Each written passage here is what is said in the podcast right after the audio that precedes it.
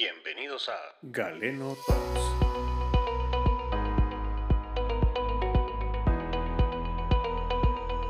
Buenos días, buenas tardes, buenas noches. Sean todos bienvenidos a una nueva edición de Galeno Talks. Mi nombre es Minor y el día de hoy tengo el gusto de presentarles a la doctora Andrea Roldán, quien es egresada de la Universidad Rafael Andívar, geriatra y paliativista, y nos acompaña con un tema que yo creo que muchos nos hemos preguntado qué es. ¿Qué son los cuidados paliativos? ¿Tiene usted a alguien en casa que alguna vez haya necesitado cuidados paliativos? ¿O ha escuchado de los cuidados paliativos? Pues si no, le cuento que la doctora nos va a explicar el día de hoy de qué se trata. Doctora, bienvenida a Galeno Talks. Buenas noches, muchas gracias por la invitación, doctor, y muchas gracias a todos los que están acá acompañándonos. Eh, de verdad me siento honrada por venir acá a compartir un tema tan importante que lamentablemente digo que son poco conocidos acá en Guatemala. Sí, definitivamente. Yo creo que la labor que estamos realizando el día de hoy y, su disposición a regalarle a la gente este tema y, que aprendamos todos un poquito, pues cada día más, es, es una labor loable. Se le agradece mucho y de verdad el honor es nuestro. Muchísimas gracias por acompañarnos. Y bueno, vamos a lo que nos, a lo que nos tiene hoy acá. Doctora, ¿qué son los cuidados paliativos? Los cuidados paliativos son los cuidados eh, integrales que se les va a dar a las personas en las, en las enfermedades avanzadas, potencialmente mortales. La característica que me encanta resaltar de los cuidados paliativos es que es un trabajo en equipo y también son cuidados que nos ayuda a buscar calidad de vida. Vemos aspectos como el control de síntomas, uno de los principales donde se identifican los cuidados paliativos es con el control del dolor, pero también se integran los cuidados eh, para el ámbito psicoemocional y espiritual también, ¿verdad? Que es algo que lo diferencia un poquito a una rama propiamente dicha como médica, ¿verdad? Sí integramos diferentes áreas, por lo mismo que somos seres complejos, no, no somos eh, solamente órganos, ¿verdad? Y no solamente somos algo físico. Entonces, se busca el dar atención al paciente, pero también tenemos a otros representantes muy importantes alrededor de él y son su familia o sus seres queridos. Entonces, buscamos el ser una red de apoyo para todos, ¿verdad? Siempre teniendo como centro de toda nuestra atención al paciente y se va buscando el acompañamiento y la ayuda durante todo este proceso de la enfermedad e incluso llegamos un poco más allá que es el proceso de duelo, que puede ser duelo anticipatorio, que se vive desde que el paciente está perdiendo eh, sus capacidades de interactuar en su, en su comunidad, o bien también cuando ya la enfermedad está muy avanzada y se ve limitado para desarrollar sus actividades básicas, ¿verdad? Desde ahí se empieza un duelo anticipatorio y luego cuando el paciente ya fallece, se le puede dar incluso seguimiento a la familia, ¿verdad? Sus seres queridos para garantizar que todo este proceso ha llevado a estar en paz y a vivir con calidad, ¿verdad? Me llamó la atención algo que mencionaba porque estoy hablando con, una doctora, ¿no? Y, y la doctora nos dice que el cuidado del paciente debe de ser integral y nos mencionaba no solo el tema de la salud física, sino hablaba de psicoemocional y espiritual.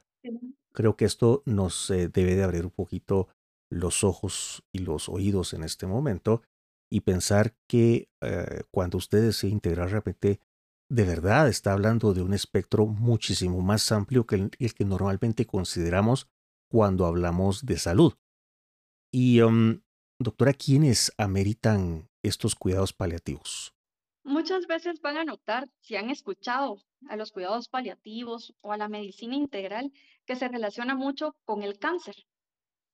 Sí, somos muy partícipes en la atención a pacientes con cáncer y son unos de los pacientes que deben recibir nuestra atención, pero también deben ser aplicadas para otras enfermedades, por ejemplo, enfermedades crónicas, como cuáles les puedo mencionar enfermedad pulmonar obstructiva crónica, que es la enfermedad, por ejemplo, de las personas que han escuchado de que fumó mucho o que, por ejemplo, cocinó con leña o estuvo muy expuesto a humo.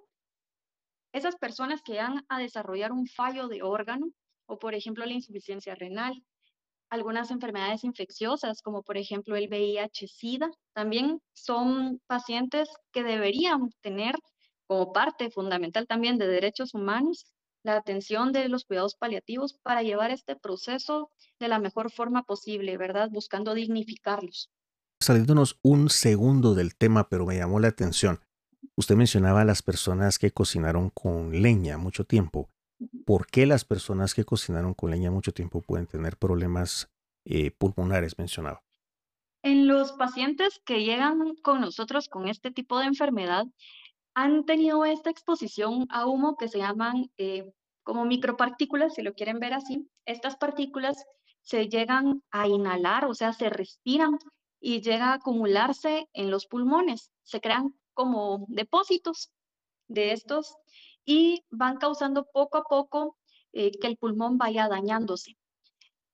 Al tener daño, el pulmón también, por intentar mantener sus funciones, va creando ciertas áreas como de cicatrices. Y como saben, nuestros pulmones nos ayudan a, aparte de decirlo muy coloquialmente, a respirar, nos ayudan también a llevar oxígeno a todo nuestro cuerpo.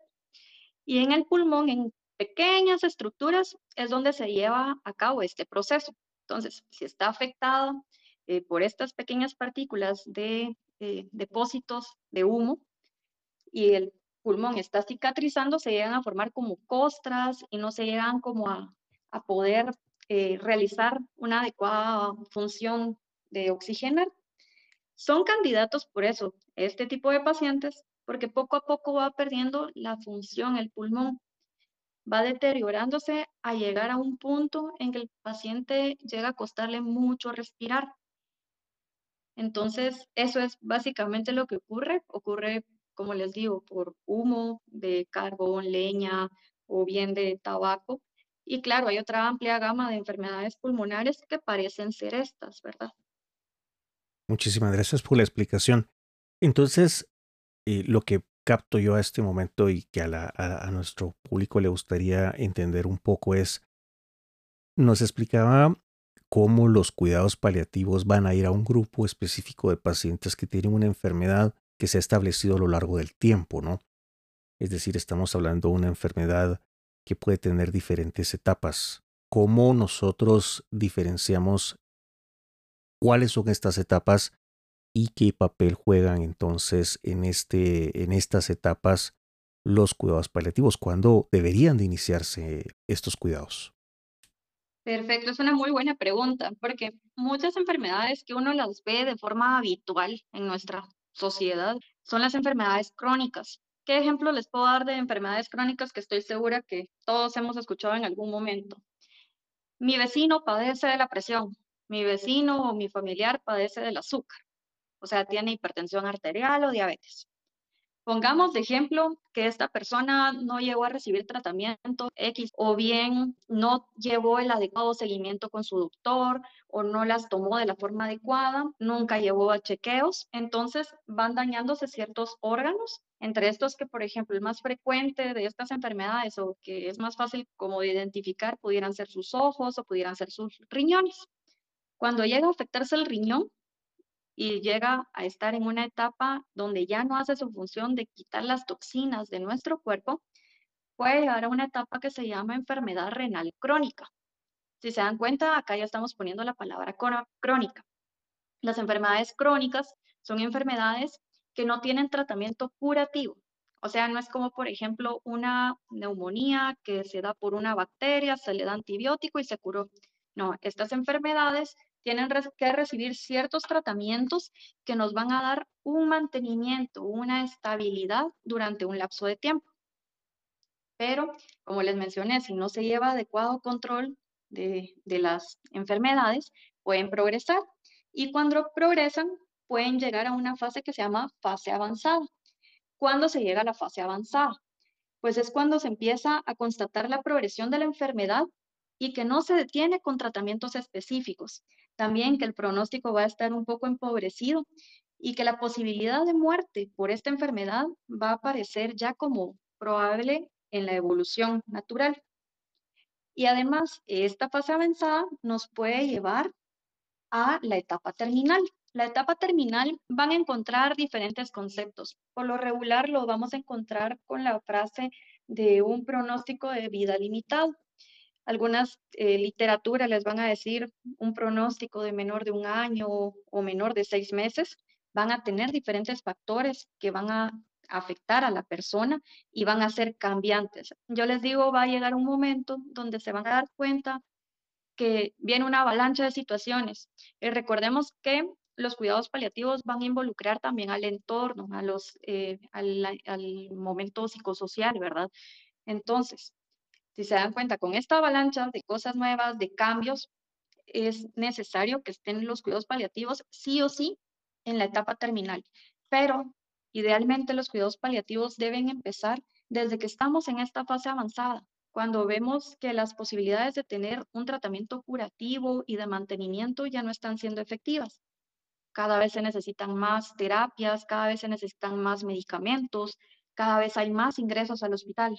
Excelente, doctora. Me, mm, me agrada mucho esta explicación que nos hace de las eh, de cómo las condiciones médicas pues van, van progresando con el tiempo. Pero una pregunta que se estarán haciendo algunas personas en este momento, porque desafortunadamente cuando, cuando uno le hacen un diagnóstico a veces, usted mencionaba por ejemplo la hipertensión, podemos mencionar la diabetes, podemos mencionar un montón de enfermedades más que, como nos dijo, eh, son crónicas, ¿verdad? Quiere decir que pues no tienen un tratamiento curativo establecido hoy por hoy, pero que vamos a tener un tratamiento que a largo plazo nos puede llevar a tener una mejor calidad de vida.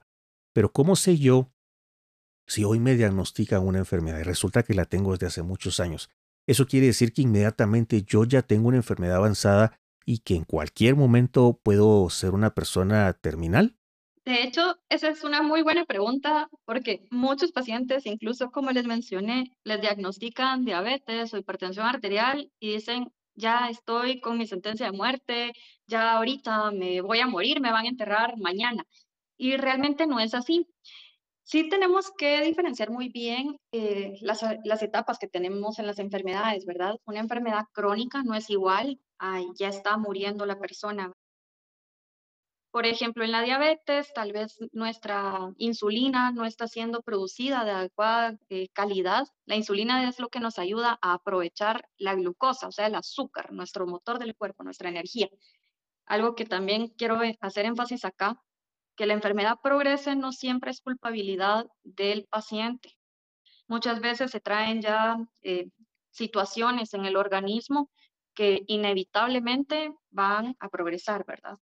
Cuando va ocurriendo esto, que cada vez se va viendo más lejana la posibilidad de mantenerse uno estable, llega a considerarse la enfermedad como una enfermedad avanzada. Incluso hay fallas renales que son agudas, o sea, que son causadas porque hubo una infección urinaria muy complicada, eh, o por ejemplo, una hospitalización muy larga y que tuvo tal vez en el proceso deshidratación severa. Entonces, Sí podemos diferenciar también en especial con la enfermedad renal, que puede ser aguda o crónica. Van a necesitar cada vez más apoyo. El paciente y sus familias va a ir repercutiendo toda esta situación en su entorno. Pueden ir perdiendo, por ejemplo, la capacidad de desarrollarse en su comunidad, la posibilidad de acudir todos los días al trabajo como anteriormente lo hacían, el desarrollar ciertas actividades que eran como muy sencillas.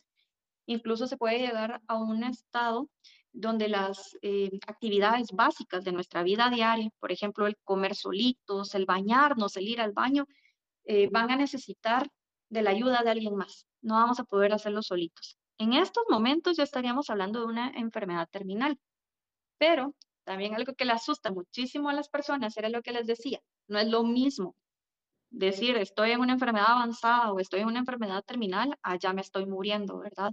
Hay que diferenciar mucho la etapa agónica. La etapa agónica es cuando ya inició un proceso de muerte, un proceso de morir, de una, de una muerte activa. Cuando ya por más terapias, más medicamentos, no podemos detener el proceso normal o natural de la enfermedad. Eso también es otra característica de los cuidados paliativos. No acortamos ni prolongamos la vida. sabemos si somos realistas en qué momento ya las terapias médicas, aquí sí vamos a hablar un poquito de lo físico, las terapias médicas ya no son suficientes para poder, como les menciono, detener la progresión de esta enfermedad en etapa terminal. Porque los cuidados paliativos idealmente deben estar presentes desde que se diagnostica una enfermedad avanzada, para irse integrando junto con estas medidas que ya tenían los otros colegas. Por ejemplo, en el caso de la insuficiencia renal que platicábamos, el integrar el tratamiento paliativo con el tratamiento del nefrólogo, ¿verdad? El continuar definitivamente con los medicamentos que recomienda el colega, pero también ir integrando el control de síntomas, que esta también es otra de las características de los cuidados paliativos. Pueden irse presentando, por ejemplo, eh, picazón, que también da cuando se acumula una de las toxinas de los riñones en el cuerpo, alguna situación que se llama delirio, que es como cuando los pacientes empiezan a tener alucinaciones o empiezan a escuchar cosas. Poco a poco puede ir integrándose cada vez más los cuidados paliativos. No significa excluir a los otros colegas ni excluir los tratamientos médicos que ya fueron establecidos. En estos momentos y dependiendo el objetivo que nosotros tengamos, sí se puede ir haciendo algo que se llama adecuación terapéutica. ¿Qué significa? Vamos a priorizar las otras características de los cuidados paliativos, que es el buscar confort y calidad de vida. Si el medicamento era para mantener regulada la presión arterial, pero el paciente ya no puede tragarlo, buscamos el no obligarlo a que lo trague o no obligar, por ejemplo, a colocar una sonda en su nariz que llegue al estómago para darle el medicamento. ¿Por qué? Porque sería incomodarlo y estaríamos yendo en contra de uno de los objetivos de los cuidados paliativos. ¿A qué es a lo que voy con todo esto en resumen? A que hay que ir integrándolos poco a poco y si puede ser en algún momento que se lleguen a necesitar más de ellos, pero nunca vamos a excluir ninguno de los otros tratamientos que estén eh, establecidos por el médico tratante, más porque ya se tiene la relación médico-paciente. Conocieron desde muchísimo antes los pacientes y las familias a su médico, entonces sí sería también como muy tajante el decirle, ya no vaya con su doctor, ahora se queda conmigo. Hasta el nivel de confianza es diferente, ¿verdad? No es lo mismo estar platicando con un amigo de nosotros, con alguien que ya conocemos desde hace algún tiempo, como el platicar con alguien extraño, ¿verdad? Me llamó la atención una frase que decía, la vida no acaba con un diagnóstico de enfermedad crónica, al menos no en ese momento. Y es que la vida se nos olvida desde que en la primaria nos enseñan, ¿no? Los seres vivos nacen, crecen, tal vez se reproducen, pero mueren. Es, es, es parte de la vida el morir. Y nos, eh, pues por temas culturales, a veces nos, nos genera dificultad tocar el tema, el que usted hoy reciba un diagnóstico de una enfermedad crónica no tiene ningún significado más que el simple y sencillo hecho de que pues tiene una enfermedad que va a ir a largo plazo. Obviamente va a ir de la mano del diagnóstico y no todos los diagnósticos son los mismos.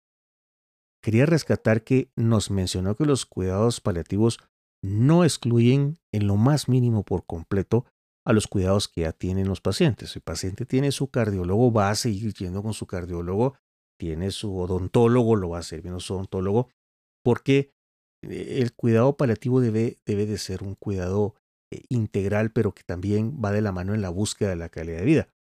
Y así de manera muy puntual, yo le quería preguntar si nos puede decir acciones, digamos, muy concretas y muy puntuales de ejemplos de cuidado paliativo.